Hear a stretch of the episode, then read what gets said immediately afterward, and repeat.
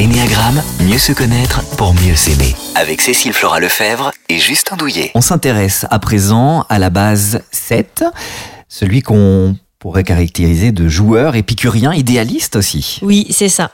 En fait, euh, la base 7 de l'énéagramme, c'est euh, celui qu'on qualifierait d'épicurien.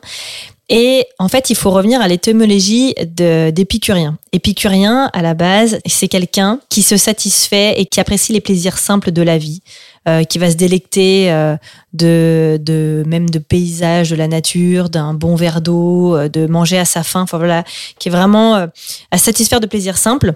Mais dans l'énéagramme, le côté épicurien, on le voit plus sur le côté profiter de la vie, quoi. Y aller à 100%, pressé de vivre, je veux bien manger, je veux m'amuser, je veux avoir des amis, je veux...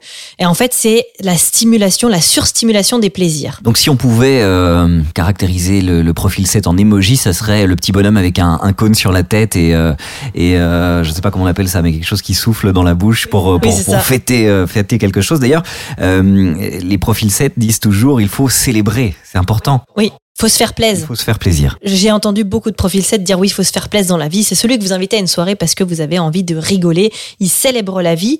Et en fait, il est dans, il a besoin d'avoir les options ouvertes. C'est le planificateur dans l'énéagramme. Pourquoi? Parce que il a une peur inconsciente de la souffrance, de manquer, de s'ennuyer.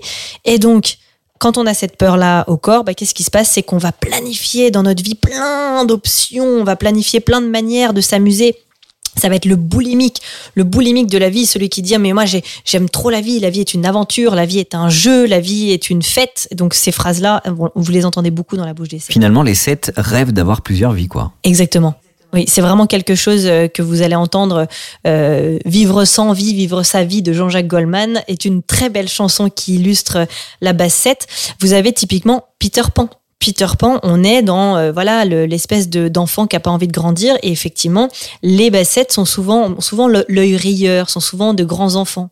L'animal totem c'est le singe, c'est celui qui qui passe de branche en branche, qui s'amuse, qui est rieur, qui est joueur. Et donc, pour revenir à la notion d'épicure, en fait, finalement, c'est là où on va voir le 7 dans son évolution, quand il va revenir à plus de hum, raffinement. C'est-à-dire, il va se délecter d'un bon verre de vin plutôt que de vouloir euh, à tout prix passer la soirée à boire et à s'enivrer de, plaisir. Et on revient du coup au vrai terme qu'est l'épicurisme. Alors, euh, quand le 7 va pas trop bien, va moins bien, quelles sont un peu ses parts d'ombre? Quelles sont ses difficultés? Ben, le 7, quand ça va pas trop bien, euh, il se met à être très critique. C'est-à-dire que si les choses ne sont pas organisées pour son bon plaisir, exemple, il réserve une chambre d'hôtel, il se fait un plaisir, ou il commande une super bouteille de vin et le vin est bouchonné, vous pouvez alors avoir affaire à un 7 qui peut être extrêmement frustré, chose qu'il déteste, et donc va venir la notion de contrôle et il peut devenir très acide, très acerbe, et là vous allez être hyper étonné parce qu'on n'est plus du tout sur le joyeux luron. Et donc, la zone d'ombre de la bassette, c'est ça, c'est que des fois, j'aime à dire que ça peut être même le, le tyran de la bonne humeur, des fois. C'est rire à tout prix, rire même des fois au détriment de, quand vous avez un 7 qui est sous stress et qui est en régression. C'est-à-dire qu'il va toujours vous dire qu'il va bien, même quand ça va pas bien.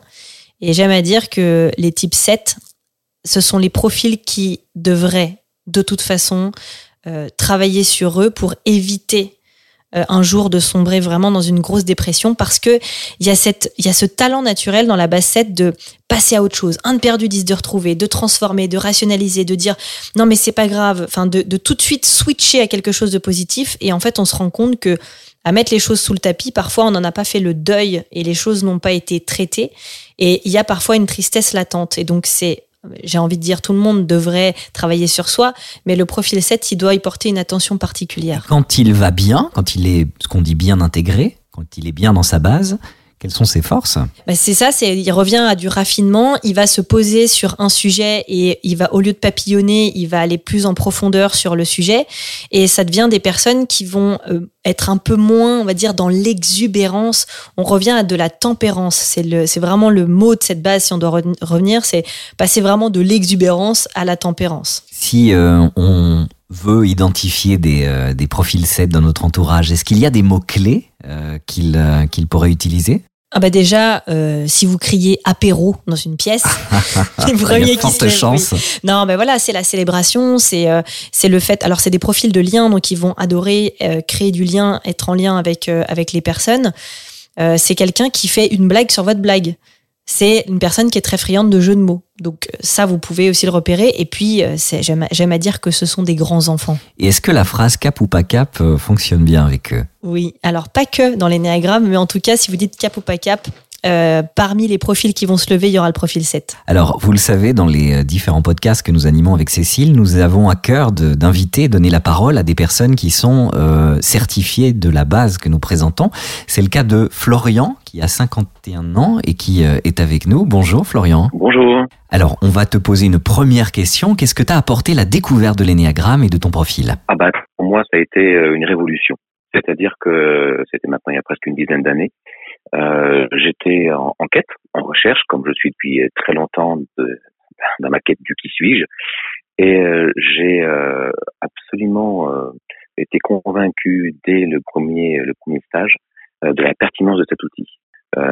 pour moi, l'énéagramme est un outil simple, puissant et, et pertinent, percutant, je veux dire, qui m'a permis enfin de prendre conscience du petit compagnon intérieur avec lequel je me trimballe depuis ma naissance, ou presque ma naissance. Voilà. Donc c'est vrai que ça, ça a mis une lumière, un éclairage très très puissant et très clair sur euh, mes mécaniques, euh, sur euh, mes compulsions, sur mes talents et évidemment sur les revers de la carte. Ça veut dire sur les, les, les zones d'ombre qu'il nous faut absolument regarder. Comment tu vivais ta personnalité avant de rencontrer l'énéagramme? Ben, Je crois que je la subissais plutôt que de la vivre. C'est-à-dire que je, si je regarde les années précédentes, euh, c'était euh, euh, un esprit d'aventure, euh, l'envie de me renouveler, un immense besoin de mobilité. Euh, effectivement, le cap pas cap, ça marchait bien, voilà.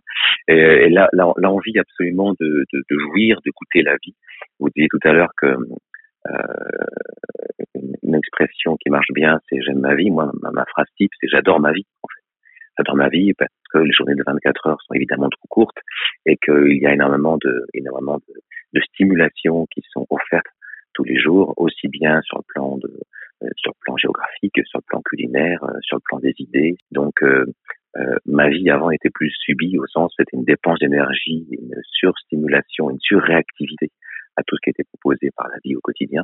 Et puis l'énéagramme m'a permis de commencer à faire le tri et à mettre mes enjeux et mes importants au bon endroit. Alors qu'est-ce que tu sens que l'énéagramme peut apporter dans ta vie future? Disons que pour moi l'énéagramme c'est euh, c'est un processus, c'est une démarche. Donc, comme je disais, ça fait, ça fait presque dix ans maintenant que je que je me trimballe avec cet outil et je dis régulièrement que l'énéagramme est pour moi mon outil de développement personnel préféré. C'est-à-dire que quotidiennement j'y fais référence. Je, je connais bien cet outil, je l'ai beaucoup creusé sur mon profil, sur les de profil. Euh, cet outil pour moi est un très très beau moyen et de travailler sur mon profil, mais évidemment de travailler sur toutes les facettes que j'ai en moi-même, euh, qui me permettront de révéler mes huit autres talents. Voilà, parce que dans cette dynamique de cet outil-là, une fois qu'on connaît bien son profil de base, l'idée c'est de pouvoir se mettre en dynamique pour révéler et réveiller des zones de soi qu'on a besoin. Donc, euh, dans ma vie future, euh, c'est comme disait Cécile Flora, c'est amener de la tempérance, devenir spécialiste de certains domaines de vie. Euh, L'énéagramme me sert aussi dans ma pratique professionnelle, puisque aussi bien dans ma pratique artistique que dans ma pratique de thérapeute, je me sers, je me sers de l'énéagramme au quotidien. Donc c'est à la fois une démarche personnelle, une démarche qui me permet d'entrer en communication différemment avec autrui, et puis euh, une démarche professionnelle parce que véritablement euh, dans mes accompagnements, euh, l'énéagramme est un accélérateur de relations et un accélérateur de compréhension. Étant donné que toi tu utilises l'outil dans ta pratique et donc que tu as une très bonne connaissance de cet outil, euh, à quoi tu reconnais aujourd'hui quand tu pars en désintégration, pour utiliser un des mots de l'énéagramme, et pour ceux qui nous écoutent, la désintégration, c'est vraiment sous stress, quoi. Quand on donne pas la meilleure version de nous-mêmes, à, quoi tu reconnais que tu pars euh, dans ces travers-là? Tout à l'heure, tu parlais du contrôle. Euh, euh moi, je me vois euh, plutôt comme quelqu'un de souple, souriant, dynamique. Et lorsque je suis sous stress, donc quand je me désintègre, là, je vais très clairement être dans le contrôle. Je vais être cassant, je vais être piquant, je vais être sec, je vais être froid, je vais être distant. il y a quelque chose du raidissement intérieur qui est vraiment là. Donc ça, c'est une première mécanique. J'ai aussi une mécanique euh, de retrait, c'est-à-dire que je euh, profil, mon profil 7 est, assez connu pour bien s'aimer, pour être plutôt bienveillant avec lui-même. Et, et, quand je suis en sous tension, il y a quelque chose qui se qui se raidit et qui se mésestime à l'intérieur de moi-même.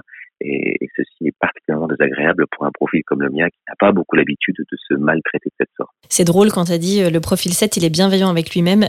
Justin, tout à l'heure, tu disais quels sont les mots de la base 7. J'ai entendu je ne sais combien de 7 en formation dire je me kiffe. Oh là là, je me kiffe. Et quand on parlait des défauts, de dire oui, mais c'est pas vraiment un défaut parce que finalement, et de rationaliser le défaut en avec et avec tout son charme, le 7 arrivait à nous faire croire et, et, voir que finalement c'était pas tout à fait un défaut. Donc ça c'est quand même un talent chez le 7. Ah oui, le 7 c'est très très bien argumenté, c'est un extrêmement bon euh, commercial de lui-même. Pour quelle raison tu conseillerais à ceux qui nous écoutent de découvrir leur profil? Moi en tant que thérapeute, j'accompagne les personnes à faire en sorte que euh, nous puissions devenir les meilleurs amis de nous-mêmes et que dans cette cohabitation avec nous-mêmes, nous ayons les moyens euh, de d'éclairer le chemin donc je conseille euh, les, les formations d'énagramme parce que c'est pour moi un excellent outil euh, qui permet de vérifier sur quoi nous posons les pieds sur notre chemin de vie. Comment en tricotant notre vie, nous pouvons, grâce à cette euh, cartographie, nous pouvons nous assurer de d'aller au mieux ce que j'appelle moi le chemin vert, ça veut dire le chemin écologique pour soi et pour les autres, euh, bah, de manière à pouvoir se respecter et respecter l'environnement. Donc je conseille parce que cette cartographie, elle, est vraiment accessible et pour ceux qui veulent vraiment s'y plonger, je trouve qu'elle est source d'extrême richesse euh, sur le plan psychologique, certes, euh, mais aussi peut-être même sur le plan spirituel, parce que je trouve que ça donne un, un sens, une, une direction à, à nos vies qui, moi, me, me porte en fait quotidiennement. Je kiffe ma vie. Merci beaucoup Florian pour le temps que tu nous as accordé.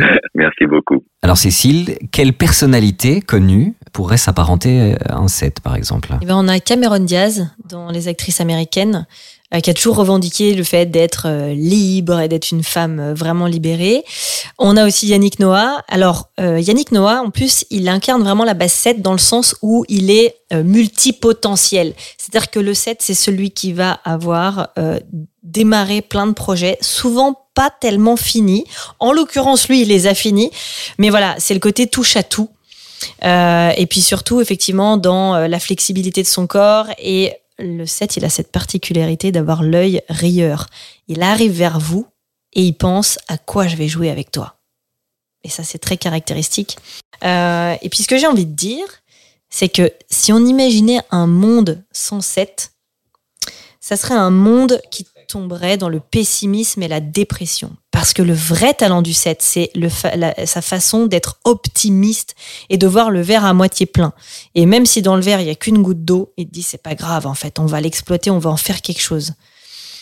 Donc euh, voilà, ça c'est extrêmement important. Et puis après, si vous avez des sets autour de vous, si vous-même vous êtes reconnu dans la base 7, ce qui va être extrêmement important, c'est de voir à quel point vous pouvez vous perdre et vous avez l'impression, vous vous bercez de l'illusion d'être libre quand vous multipliez les potentiels et les options et que vous laissez toutes les options ouvertes, mais en fait, en fin de compte, vous retombez à nouveau dans le fait d'être dépendant de laisser toutes les portes ouvertes. Et c'est pour ça qu'il faut revenir à, au fait de se centrer et de se centrer sur quelque chose et euh, bah, de s'enthousiasmer des choses simples, les choses simples de la vie, de revenir au, au vrai sens de ce que c'est qu'être un épicurien. Merci Cécile. Merci Justin. Retrouvez les autres épisodes du podcast L'énéagramme, mieux se connaître pour mieux s'aimer sur rtlpodcast.be. Et pour en apprendre davantage sur la connaissance de soi, retrouvez Cécile Flora sur cécileflora.com.